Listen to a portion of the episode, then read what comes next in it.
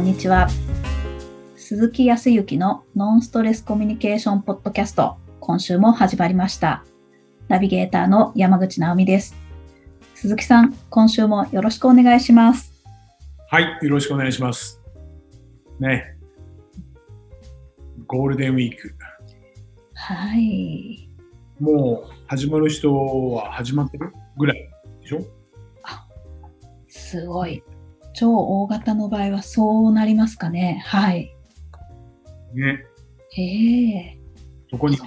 どこに行くってなかなかね、ね、本当に、いろいろと行くっていうのはなかなか難しい状況ですけど、ね、その中でもね、楽しんでいただければというふうに思いますけどね。そうですね。沖縄の方も去年の今ぐらいは本当に、えー、とちょっと緊急事態宣言でピシッと止まってた感じはありますけどね。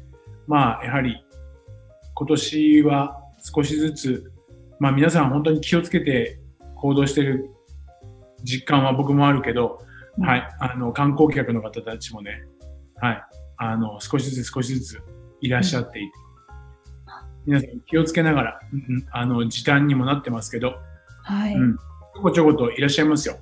ああ、よかったです。はい。ね、観光でいらっしゃる方も多いからね、うん。ちょっと産業時代ね、経済的に沖縄の場合は、というところもあります。すよね。そう、また沖縄の話なんだけど、あの、ちょっとコミュニケーションつながりで話をすると、はい。沖縄で方言があって、方言っていうか、まあ、イントネーションっていうのかな。直美さんがこう何かそうだな、ちょっとかんあのイメージしてもらいたいんですけど、うん、と食事会とか、はあ飲み会でもいいですけど、おとまあ本当に4人とか6人ぐらいでね、集まってたとするじゃないですか。何か食事会みたいなところでね。い。ちゃんとソーシャルディスタンスは守ってたわけですけどね。で、そこで食事をこうしたときに、もう、うーんと、電車の時間とか何か他の用事があって、帰るときってうん、どうやって相手に話をして、まあ、断って退出します？そうですね。ああ、ごめんなさい。こういう時間になっちゃったので、そろそろおいとまします。とかって感じですかね。うん。その時の心境とするとどんな心境ですか？もうちょっと痛いけど、先に行かなきゃいけないし、あ、でも、なん、なんだろう。せっかくみんな盛り上がってるのに、その雰囲気をちょっと中断するのも申し訳ないな、とか、そんな感じです。なるほど、なるほど。ちょっとこう、タイミングとかは見ながらね、そうなんですよ。ちょっと気遣いますね。はい。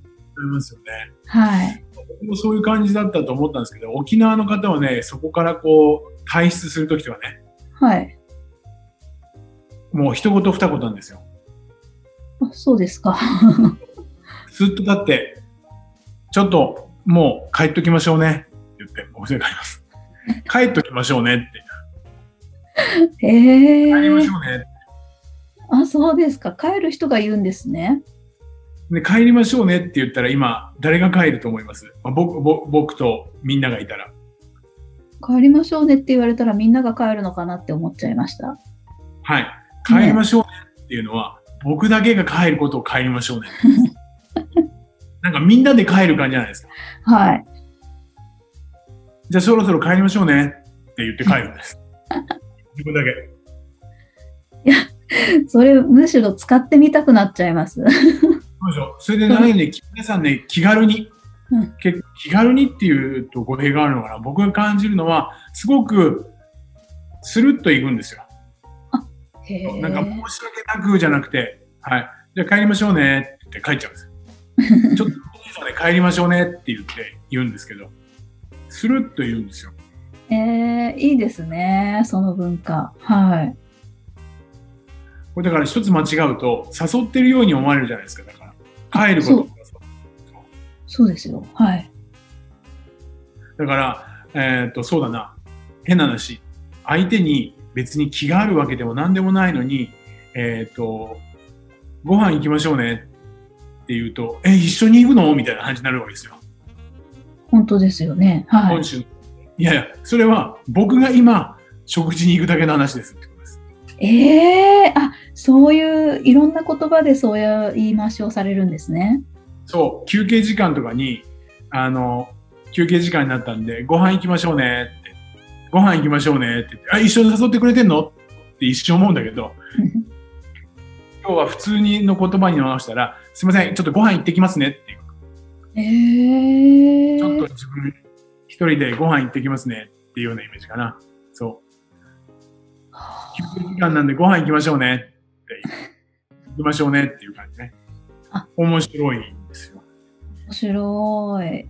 この前その話をしてたらですね、え、ちょっと本州の方だってそういうイントネーションっていうか、そうそういう表現しないんですか？って言うんで、そう、実はね、はい、沖縄あるあるだって話をしたんですよね。ええ結構皆さんき、あ、まあまあ、分かってらっしゃることは分かってらっしゃると思うちょっとそういう、できればいいなと思ってますけどね、今後もね。本当ですね。面白い。勉強になります。なんか、いい文化をそれぞれこう、使えたら、ね、うストレスがなくなったりとか、ある意味楽しくなったりとか、楽になったりとか、変に気を使わなくてよくなったりとか、うん。ね、いいですね。ほんとほんと。うん。そういう、心地よいね、うんコミュニケーション。だからもう、なんていうのかな。うんいいとか悪いとか、そういうことじゃなくて、うん。お互いのいいところをね、はい、認め合って、本当にストレスない感じでね、コミュニケーションが取れればね、うんいいと思いますよ。わあ。またちょこちょことそういうものを見つけ、僕もね、全然、あの、分かってるわけではなくて、ちょこちょこっとでしか分からなくて、さらには、60代以上かな、70歳以上の方とお会いをしてお話を聞くと、はい。だんだん気持ちが乗ってきた会話になるとですね、もう何喋ってるか全く分かりません。そう。異国の地の喋り方なので、あ、なるほイントどネ。ーション。イントネーションも言葉も全然違う。へえ。今それをやろうと思ってもできない自分が歯がゆいんですけど。いや、でもそのうちあれですよね。だんだんに、あの、鈴木さんのお話が、イントネーションが変わってくる可能性ありますよね。ちょこちょことね、変わっている感じがする。うん。はい。変わってるような気がするな。あまあ、どっちになるかわかりませんが。はい。その辺も楽しみです。そう。はい。これでね、えっ、と、まあ、その中でね、今、あーゴールデンウィークっていう話と、ね、沖縄に観光の方もいらっしゃってきてるよっていう話をしましたけど、お今、お仕事もそうだけど、皆さんマスクをしてね、うん。ねえっ、と、いろいろと仕事にしても、ちょっとコミュニケーションが取りづらい状況であるじゃないですか。はい。ね、さらにはマスクしてるんで、ね、リモートの会議とか、うん。ねうー等々でこう人と接してても、うんとマスクをしたままとかね、うん。こと多いと思うんですけどね。普段皆さんが考えるところのコミュニケーションって、人と人のコミュニケーションって、言葉を使ってこうやり取りしてるじゃないですか。はい。ね、今ももう直美さんと僕はそういうやり取りをして、今も直美さんがはいって言ってくれるし、ね、言葉でキャッチボールをすることが多いから、比較的言葉に頼ってるんですよね。はい。うんとそうですね。そうだよね。で、当然、今僕がこの話をきしているのは、あ直美さんが耳で聞き、ね、それを理解をしてるわけなんだけど、実は、えっ、と、まあ、ことわざがあるから、もう、隠さず言うんだけど、えっ、と、目は口ほどにものを言うと言ったりね。ああ、はい。今日はね、何かというと、ちょっと表現力のお話でね、こう、リモートであるとか、マスクをしての会話になると、どうしても口元、うん音で、このこ言葉の音で認識もしてるんだけど、人って口の動きでもね、実は相手の喋ってることを目から吸収してたりとかするんだよね。うーん。口の動きで大体推測ができるらしい。なるほど。はい。で、さらに、その時の表情とか、そういうものを踏まえて、実は耳から入れているものと目から入れているもの。はい。まあ、五感の中でいうとこのね、いわゆる聴覚と、はい、あと視覚ね。ここで相手の言葉から、表情から、いろいろと感じたり思うような形になっていくんだけど、ということは何かというと、見られているもんですから、うん。ね、これも言葉にあるように、アイコンタクトって言ってね、そう、もっともっと言葉、口で語るのではなくて、目で語るっていうような意識をする。そう。うんまた、このゴールデンウィークが終わるとお仕事もね、再開されたりだとかっていうのもあると思いますけど、今まあリモートのやり方とかね、研修のリモートでのミーティングの効率いいどうのこうのみたいな本なんかも出てますけど、そうん表情はね、ものすごく重要。それも目の表情ね。へえ。で、まあ、うん、そんなにね、難しいことではないんだけど、まずは意識。意識として、えー当然言葉にして口で話をしてるんですけど、意識をね、目に持ってって、目で話すような意識。うん。目を前に持っていくような感じ。目でコミュニはいケーションを取っていこうという感じね。そうそうそう。そうすることによって、目がぐーっと開く、まずは一つ大きく開くようになってくるんだ。はい。うんうん。そうすると、まあ目の大きさの方もいらっしゃるけど、黒目と白目っていう境目が明確に出てくるから、すごく相手には分かりやすくなるのね、目が。ああ、なるほど。はい。うん。それによって、前によ、まあ、大きく開いたりだとか、笑って細めたりっていう、その変化によって、相手は、この人は楽しんでいるとか、時には顔全体にもそれが波及して苦しんでるとか、辛そうだなっていうのは、辛いという言葉以上に、辛いという表情とか目、そこから感じ取っているので、うん。自分からコミュニケーションを今度取ろうとしたときに、じ要は伝わり、相手にどのように伝わるかということであれば、大げさ大げさなぐらい目で語ったりとか、表情全体を使って相手とね、話をするっていう意識、それも大げさなぐらい。そうしていくと、ものすごくコミュニケーションが取りやすくなるし、相手も返してくれます。ああ、そうですか。うん言葉以上に伝わると思いますよ。ええそういうものですか？そうそう。だから、なんていうかな、うーんと、まあこれはね、音声だけですけど、うん楽しいっていうのと、楽しいっていうのでは、やっぱり楽しさが違ってくるでしょ？今何をやったかっていうと、満面の笑顔で楽しいっていうのと、そう、しかめっ面で楽しいっていうのでは、そう、どっちを優先するかって言ったら、やっぱり楽しい笑顔の方を、顔の方を優先するのね。そうですね。もう、楽しいって言葉じゃなくて、表情を確かにキャッチしてました。はい。目からの情報が、まあ、これメラビアンの法則っていうんですけどね。はい。目からの情報っていうのが全体的な部分の55%。半分以上も目からの情報で感じ取っているわけですよ。うん。はいだからもうどちらかっていうと目に訴えるような感じ。表情全体でね。そういうようにコミュニケーションを取っていただいたらいいんじゃないかなっていうのが一つと、うん、これは言えるのはね、直美さんも以前ね、あの、お子様に教えてたりとかっていう仕事をしてらっしゃったけど、うん視線をやっぱりね、相手に合わせるっていうことね。ああ、それもきちっと相手の正面を向いてね、確かに。はい。それは何かというと、相手の意見、言葉も受け止めるっていうことができるのでね。ちゃんと正面を向いて。うん。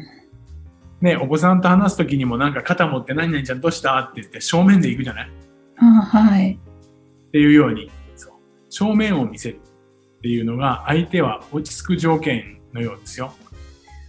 なるほど。そうですよね。まあ、そうね。まあ、極度に初対面とかの場合に正面から行くと怖いっていうのは当然あるんで、斜めから入ったりとかっていうのはあるんだけど、うん、ある程度の関係性を持ったら、やっぱりきちっと正面から向き合っていくっていうことが必要。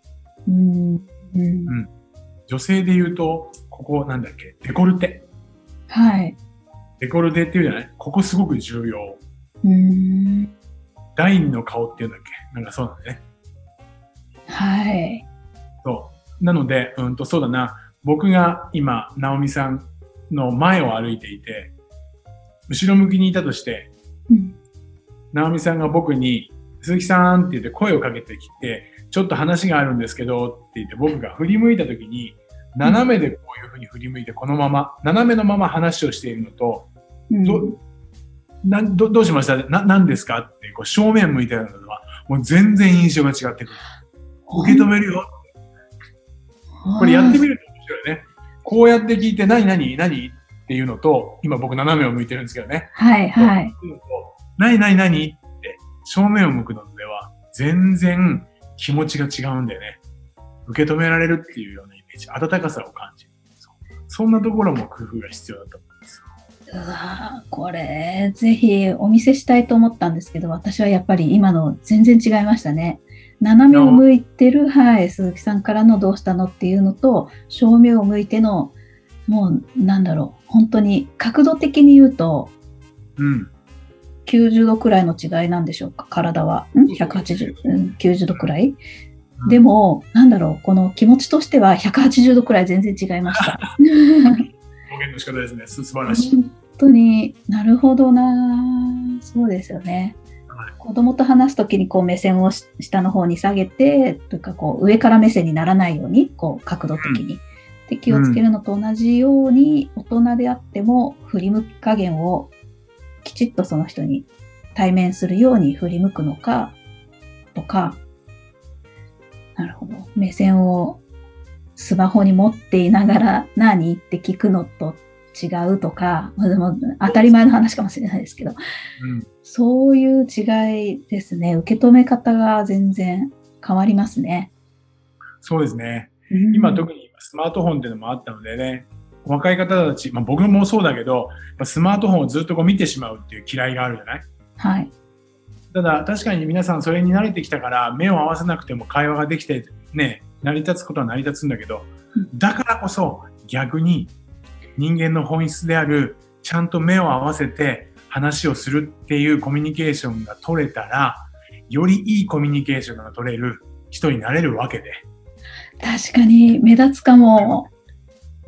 もしもね、そう、若い方が聞いていて、恋愛であったら、そう、やっぱり好きな人にスマートフォンいじりながら、ね、食事をしたりとかしているのと、ちゃんと相手の目を見て美味しいねとか会話ができている人だったら、どちらが、それが恋であるとか愛であるとかっていうところに発展するかって言ったら、間違いなく目が合っている方。が。はい、これはね、アメリカのね、ある大学の、はい、あの、調査結果でもね、ちゃんとね、出てる。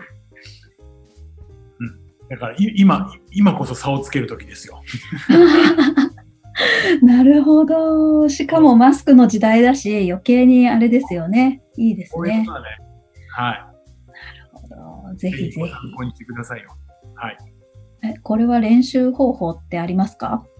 あ、えっ、ー、とね、うん、いい振り方ですね。あのー、僕の、はい、あの、学校では教えてくれなかったコミュニケーションの教科書。はい。はい、の中に、えー、印象力って言って、今日お話しした目とかね、あとは、そう、手であるとか表情の部分のコミュニケーションの取り方の練習方法っていうのが載ってるので、そう、とかトレーニングとかってね、活字ではあるけど、はい、ぜひぜひちょっと読んでみて、それを、はい、毎朝でも時間の空いた時に鏡越しにとかね、それこそ逆にスマートフォンにとってね、動画でね、自分で検証するっていうやり方ができるから、ぜひ参考にしていただければというわかりました。それはそれはじゃあぜひ練習も込めて、はい、お願いします。ありがとうございます。ありがとうございます。それでは最後にお知らせです。ノンストレスコミュニケーションポッドキャストでは皆様からのご質問をお待ちしております。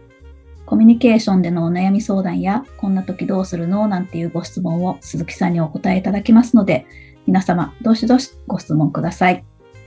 ポッドキャストの詳細をご覧いただきますと、質問フォームが出てきますので、そちらからご質問をいただければと思います。それでは、今週はここまでとなります。